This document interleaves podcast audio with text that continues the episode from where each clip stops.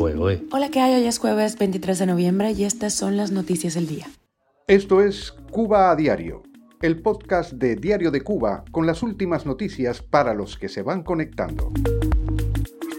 Las pruebas de ingreso a la universidad desnudan la crisis de la educación en Cuba. 124 personas intentaron suicidarse en Guantánamo entre enero y septiembre del año que corre. Los aparatos represivos de Rusia y Cuba entrecomillan su futura colaboración con Interpol. Plantadas recibe el premio a la mejor dirección en el Festival Internacional de Cine de Nueva York. Esto es Cuba a Diario, el podcast noticioso de Diario de Cuba.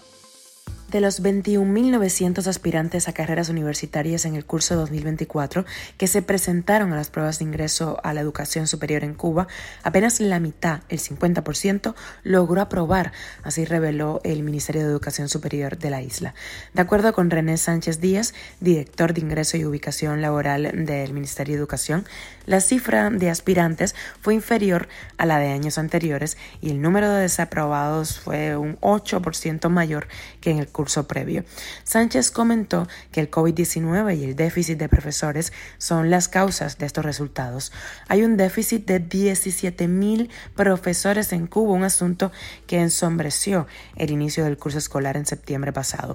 En febrero del año pasado, el propio Sánchez Díaz anunció que tanto los estudiantes que suspendieron los exámenes de ingreso como los que no se presentaron a pues, estas pruebas podrían optar por una carrera universitaria siempre que hayan aprobado el 12 grado. Cuba a diario. En la provincia de Guantánamo se han registrado 124 intentos de suicidio entre enero y septiembre de este año, un fenómeno que constituye la décima causa de muerte en toda Cuba y también en ese territorio. Así lo reportó el periódico oficial Venceremos.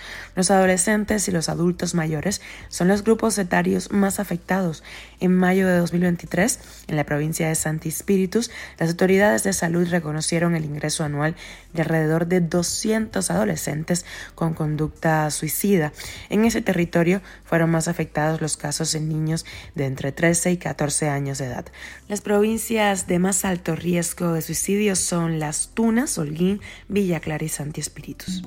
El ministro del Interior ruso se reunió el miércoles con su homólogo cubano, el general Lázaro Alberto Álvarez, en un encuentro en el que abrió la puerta al entrenamiento en su país de agentes del Ministerio del Interior de la isla y condicionó, eso sí, la colaboración con la Interpol.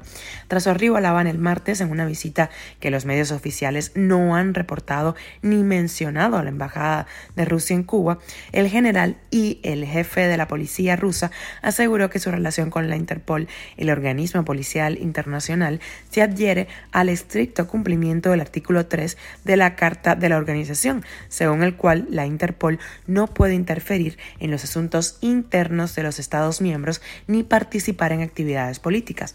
Según el medio ruso Versia, el funcionario del Kremlin esbozó las áreas de trabajo más importantes entre ambos aparatos represivos, incluida la lucha contra el cibercrimen, el extremismo y el tráfico internacional de drogas. Cuba a diario. Y una de cultura, el Festival Internacional de Cine de Nueva York premió en la categoría de mejor dirección a los cineastas cubanos Lilo y Camilo Vilaplana, padre e hijo, por su película Plantadas, cinta que expone las violaciones de derechos humanos que han practicado el régimen de la isla contra mujeres opositoras.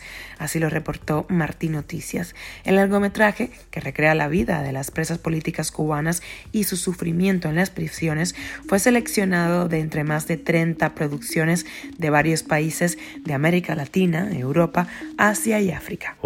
Esto es Cuba a Diario, el podcast noticioso de Diario de Cuba, dirigido por Wendy Lascano y producido por Raiza Fernández. Muchísimas gracias por informarte en Cuba Diario. Te recuerdo que estamos contigo de lunes a viernes en Spotify, Apple Podcast, Google Podcast, Telegram y síguenos en redes sociales. Yo soy Wendy Lascano y te mando un beso enorme.